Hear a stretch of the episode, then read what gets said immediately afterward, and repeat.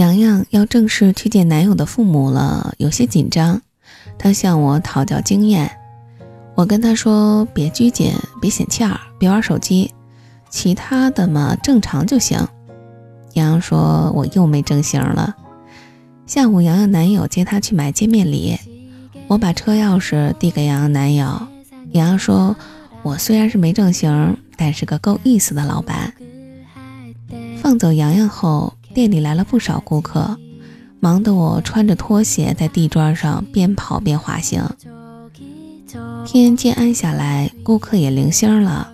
朋友给我打电话，说他店里新到衣服了，让我过去看看。朋友的品味一直没得说，新到的春装我看哪件都不错。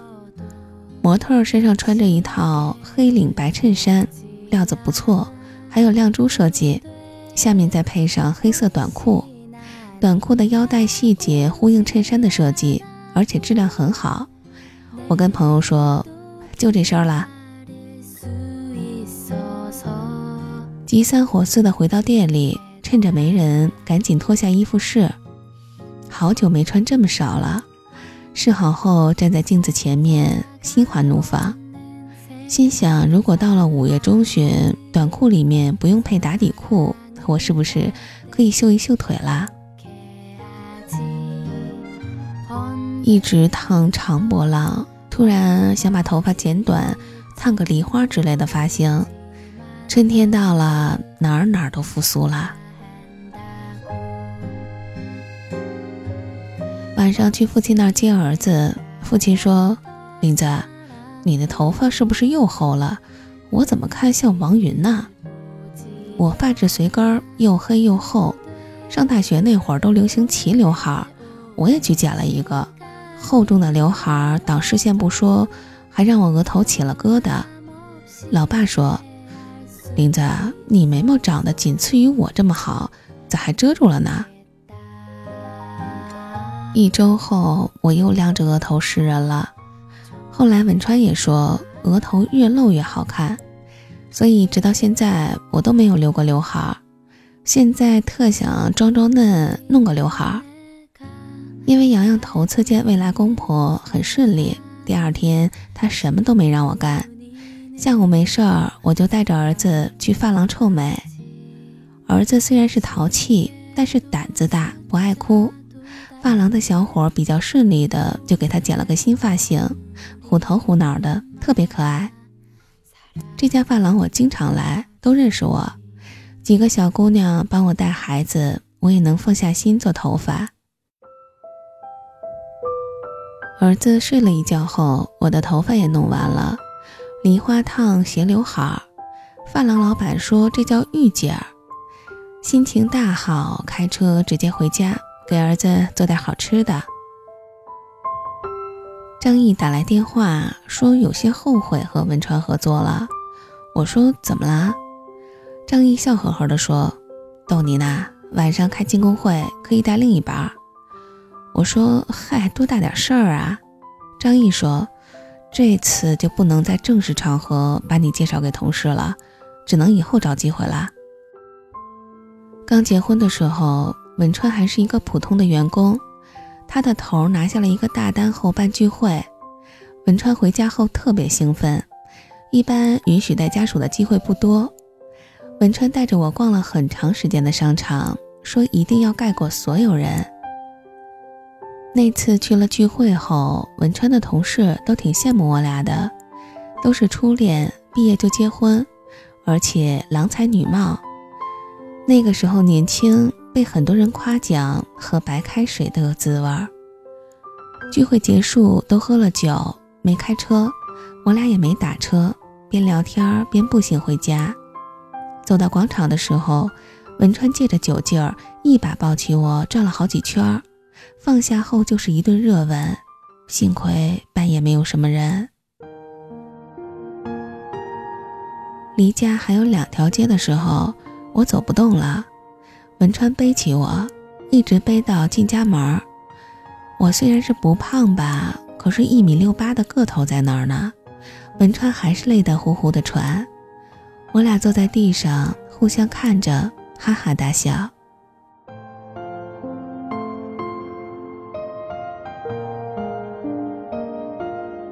哄了儿子睡觉后，觉得有点饿，去厨房洗了个苹果。出来的时候看见手机亮着，一看是文川的三个未接。正想要不要回过去的时候，听见了敲门声。在猫眼看是文川后，我打开了门。文川一身的酒气，我问他：“这么晚来有事儿吗？”文川说：“我想来看看你。”我说：“太晚了，我叫车把你送回去吧。”文川说：“我不想回家，我就在这儿坐一会儿。”我洗了几个梨，冲了一杯蜂蜜水给他。我说。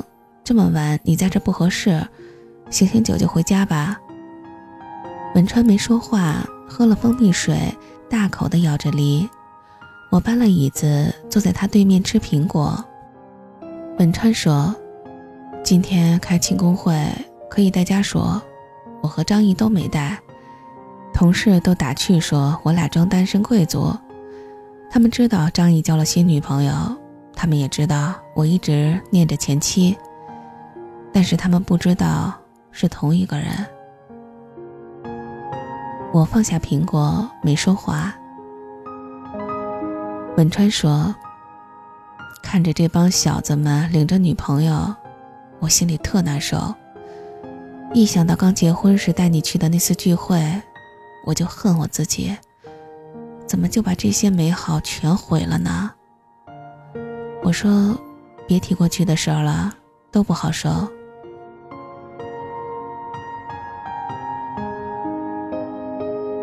文川大口喝着水，喝完后问我能看儿子吗？我点头。文川轻声地走到床边，儿子睡得很香。文川摸摸儿子脸，儿子挠了挠。文川笑了。我说：“你别逗他了，醒了就不好哄了。”看了眼钟，凌晨一点多了。文川的酒也醒了不少，穿上鞋要走。出门的时候，让我再递给他一个梨。我拿了梨递给他，文川接过梨，顺势的抱住我。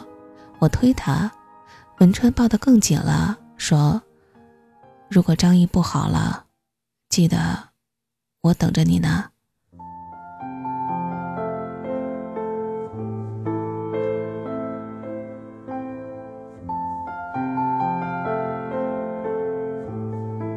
今天早上，儿子醒得早，我昏昏沉沉的。父亲来接儿子，问我怎么了。我说看电视看晚了。父亲说：“有点出息行不行？电视除了《动物世界》，其他都是假的。”到店里的时候，洋洋把玻璃擦得锃亮，把我晃精神了。吃过早饭，刷微信，张毅发了一张日出晨曦的图片，写着。新的一天，拒绝拖延。我发了一张草长莺飞的图片，写上“生活一夜，芳心为爱”。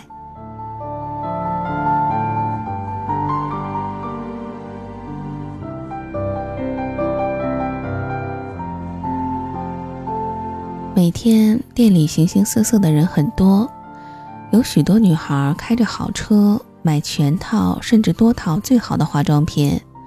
戴着墨镜和美瞳，我看不清他们的眼神，但从对话中大概能判断，大多数女孩花的不是亲爹的钱。我问洋洋羡慕吗？洋洋说羡慕，但不会追随。有的女孩健谈，来了几次也算熟络。她嘴上说爱情是个屁，有钱最有用，但是当看到洋洋男友的体贴时，他们也会和我说：“要是身边有个好男人，谁还愿意钻老头子的被窝呀？”这些女孩有个群，一般人加不进去，里面讨论的是怎么拿到更多的钱，遇到原配怎么应对。有一次，张毅来店里送东西，那个时候还没确定关系，店里有个女孩试妆，张毅坐在沙发上，女孩也坐下来。和张毅聊天当张毅说自己单身时，女孩的兴致来了，什么我最爱看《北爱》了，你太像李晨了，你喜欢玩什么？”说话的同时越靠越近，最后张毅不得已说：“我在追求老板呢。”后来女孩知道我和张毅恋爱了，会和我说：“姐，手腕够硬啊。”朋友说他的顾客中也有这样的女孩，年轻有为的男人看到他们会侧目，会有好感，但是大多数不会碰他们。女孩心里有数。被大家族的少爷爱上，那是年代剧里的情节。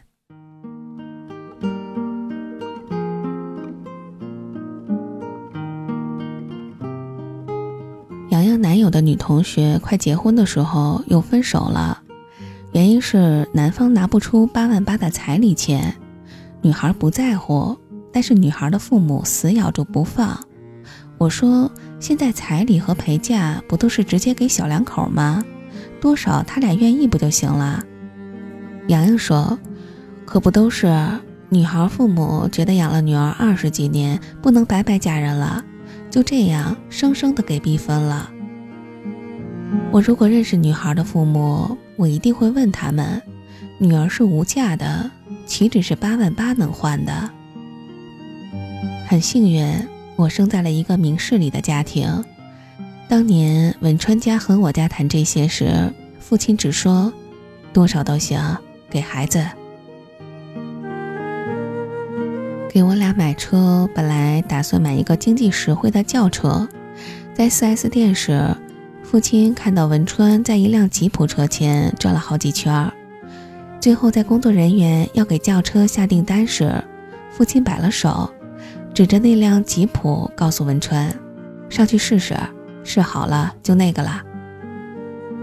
文川妈是一个强势的人，但对我不会压制，只会问林子：“你看妈这样考虑行不行？”离婚后，还总是送补品给父亲，而且给了我传了几代的桌子。我想，这跟父亲一如既往的深明大义有着直接的关系。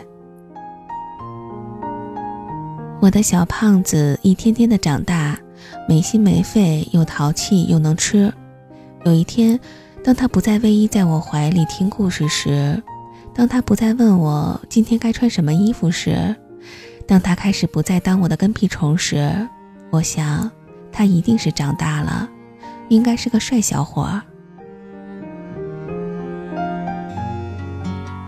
总有一天，儿子会和他爱的女孩走进婚姻殿堂，那个时候。无论我身边的伴侣是张毅，或者文川，或者别的人，再或者只有我一个人，我都会以最大的宽容来支持他的新生活。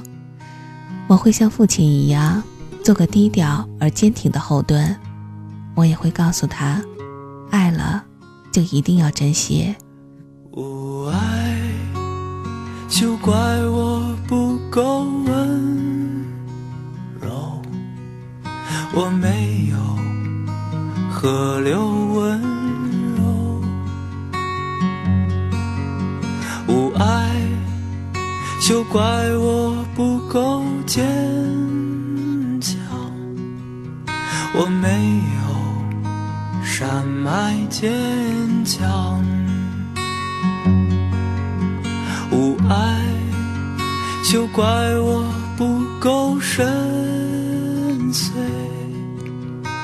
没有森林深邃，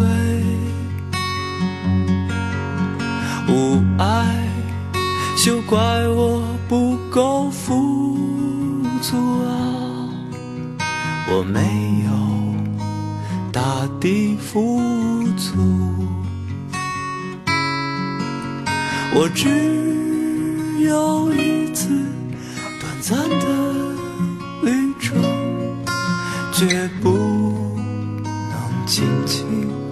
张望。我有过一个小小的愿望，也许它将随着春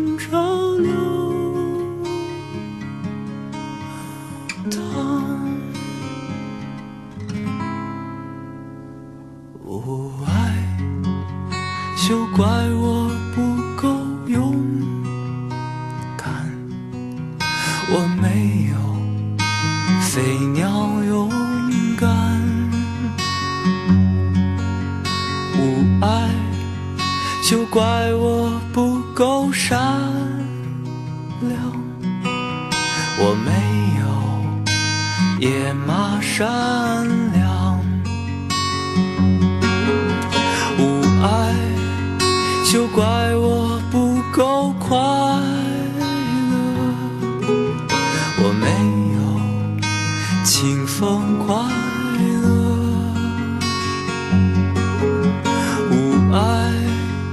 就怪我不够悲伤，我没有荒野悲伤，我只有一次短暂的旅程，绝不能尽情张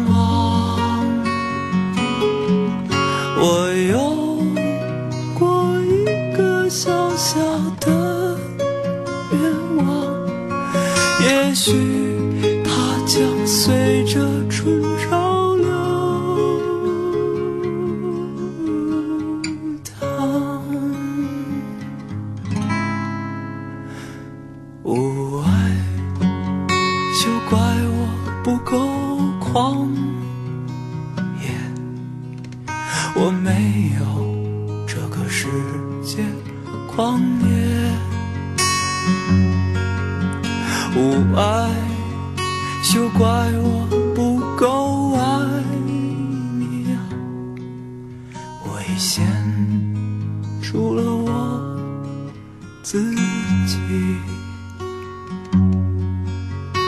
无爱休怪我不够爱。